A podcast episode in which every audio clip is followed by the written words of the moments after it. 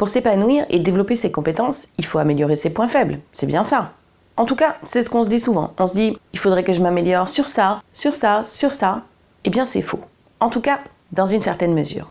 Bonjour, je suis Émilie Amic et dans ce douzième épisode de la série Agir, on va parler du fait que s'appuyer sur ses forces, ça peut vraiment être générateur de beaucoup de progression et de développement dans votre vie personnelle et professionnelle. Et en tout cas, beaucoup plus que d'essayer de corriger ses points faibles ou d'augmenter notre compétence dessus à l'école, en famille ou au travail, on a systématiquement mis en avant le fait qu'il faut faire mieux. En fait, on se concentre sur les choses qu'il faut améliorer en partant du principe que notre plus grande progression, elle se fera sur les choses où on est le moins bon.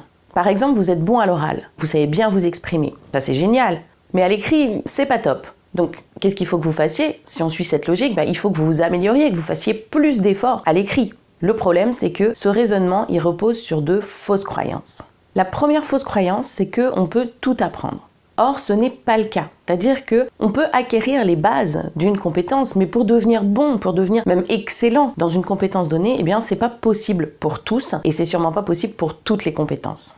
Et la deuxième croyance, c'est que on pense que notre source de développement majeur se trouve dans les activités ou les compétences dans lesquelles on est le moins bon. Et ça, je l'ai dit tout à l'heure, ça vient de notre éducation, de l'école, du monde du travail. Et en fait, c'est vraiment très loin de la vérité.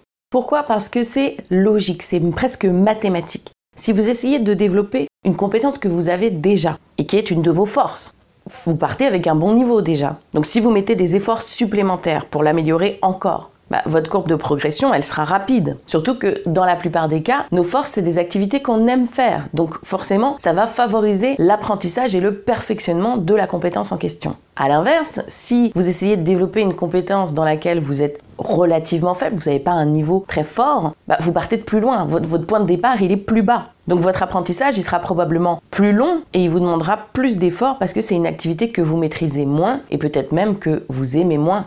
Donc si on fait une comparaison coût-bénéfice des deux options, ça montre clairement qu'il vaut mieux privilégier le renforcement de ses talents, de nos forces, plutôt que d'essayer de combler désespérément nos lacunes.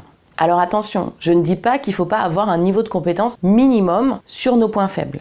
Mais il faut le faire là où c'est pertinent, c'est-à-dire sur les points faibles dont on a besoin, qui nous sont nécessaires au quotidien. Là, oui, c'est bien de faire les efforts et de mettre le temps nécessaire pour acquérir les bases. Alors jusqu'ici, j'ai parlé de force et de talent, mais je vous ai pas vraiment dit ce que je mettais derrière. Donc pour moi, une force ou un talent, c'est une activité ou une compétence où vous excellez. C'est quelque chose que quand vous l'utilisez ou quand vous la mettez en pratique, ça vous donne de très bons résultats. Et surtout, c'est quelque chose qui vous est presque naturel. C'est-à-dire vous le faites facilement. Donc vous considérez que c'est quelque chose qui est normal. Le problème avec ça, c'est que comme vous considérez que c'est facile ou normal, eh bien vous pensez que c'est pareil pour tout le monde et vous avez du mal à comprendre ou même parfois vous êtes très surpris que les autres ne puissent pas le faire aussi facilement que vous. Et c'est cette impression de facilité qui fait que vous ne valorisez pas ces compétences, vous considérez pas forcément que c'est vos points forts ou en tout cas que ce sont vos forces principales.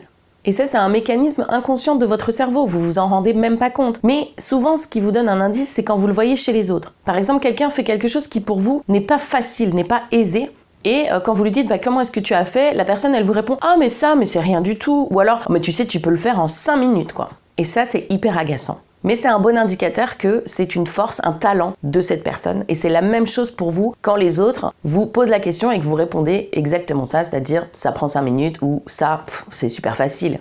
Alors qu'est-ce que vous pouvez faire concrètement pour pouvoir vous appuyer sur vos forces, pour pouvoir vous développer? Bien comme d'habitude, ça se passe en deux temps. Il y a un temps de réflexion et un temps d'action.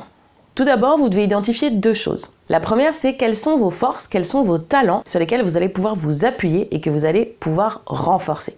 Le deuxième, c'est quels sont vos points faibles sur lesquels vous avez besoin de vous améliorer. Donc, c'est-à-dire, il faut acquérir le niveau de compétence minimum nécessaire. Donc, parlons d'abord des talents. Donc, comme je vous l'ai dit, c'est souvent quelque chose qui nous paraît naturel, donc c'est assez difficile à identifier. Mais l'avantage, c'est que ce ressenti de facilité, eh bien, vous allez pouvoir vous appuyer dessus pour déterminer quelles sont vos propres forces. Donc lorsque vous menez des activités où vous mettez en œuvre des compétences qui vous paraissent faciles et euh, normales, très naturelles, eh bien là, vous pouvez vous rendre compte que vous êtes face à une de vos forces. Ça peut être aussi quand les gens vous posent la question, je le disais tout à l'heure, comment est-ce que tu as fait ça? Et qui sont déjà impressionnés alors que vous, ça vous paraît mais alors vraiment euh, naturel. Eh bien là c'est banco. Ça veut dire que vous êtes face à une de vos forces et vous devez la noter tout de suite parce que vous pourrez vous en servir par la suite. Et si jamais vous avez du mal à identifier vos forces, eh bien vous pouvez solliciter vos proches. Donc soit en leur demandant de vous dire bah, quelles sont les compétences que tu me reconnais, ou en allant plus loin et leur demandant bah, quelles sont les compétences, qu'est-ce que je fais moi que j'ai l'air de faire facilement et qui à toi te paraît difficile. Une fois que vous avez cette liste de vos talents, de vos forces, et oui, il y en a plusieurs, hein, ne soyez pas modeste, eh bien vous pouvez préparer un plan d'action pour les développer et améliorer votre compétence dessus. Alors maintenant parlons de vos points faibles. Donc comme on a souvent tendance à ne voir que le côté négatif des choses, je suis sûre que vous n'aurez aucun problème à faire la liste de tous vos défauts et manquements, sauf que c'est pas l'objectif ici. L'objectif ici, c'est de ne faire la liste que des points faibles dont vous avez absolument besoin au quotidien et pour lesquels vous n'avez pas encore acquis le niveau de compétence minimum nécessaire. Donc si c'est plus facile pour vous, vous pouvez commencer à faire une liste qui sera très complète, mais ensuite vous devrez éliminer de cette liste bah, tous les points faibles qui ne sont pas absolument nécessaires et dans lesquels vous devez être compétent à minima. L'objectif c'est pas d'exceller, l'objectif c'est d'avoir le niveau de compétence minimum nécessaire. Et ensuite, c'est comme pour vos talents, vous allez préparer un plan d'action qui va vous permettre bah, d'acquérir ce niveau de compétence minimum et pas plus. Vous allez voir, le fait de capitaliser sur vos forces plutôt que sur vos faiblesses, eh bien ça va avoir deux bénéfices vraiment très clairs. Le premier, c'est que en vous concentrant pour progresser sur vos forces, eh bien vous allez mettre beaucoup moins d'efforts, ça va être beaucoup moins difficile de vous améliorer et bonus, vous y prendrez probablement plaisir. Et le deuxième bénéfice, c'est que vous vous sentirez moins impacté par vos points faibles ou vos manques parce que vous obtiendrez des résultats malgré eux. Et après quelques temps, ça vous permettra même de ressentir bah, plus de confiance en vous et en vos capacités parce que vous aurez arrêté de vous concentrer sur ce qui vous manque. Une fois vos forces et vos points faibles identifiés, si vous ne savez pas comment formaliser votre plan d'action, eh bien commencez déjà par vous fixer des objectifs challengeants mais réalistes. Pour vous aider, vous pouvez télécharger la fiche Fixer ses objectifs. Le lien se trouve dans la description du podcast ou en allant sur www.luceliandre.com/blog. Si vous avez aimé cet épisode, n'hésitez pas à mettre un j'aime et à vous abonner au podcast pour être prévenu des prochains épisodes. À vous de jouer!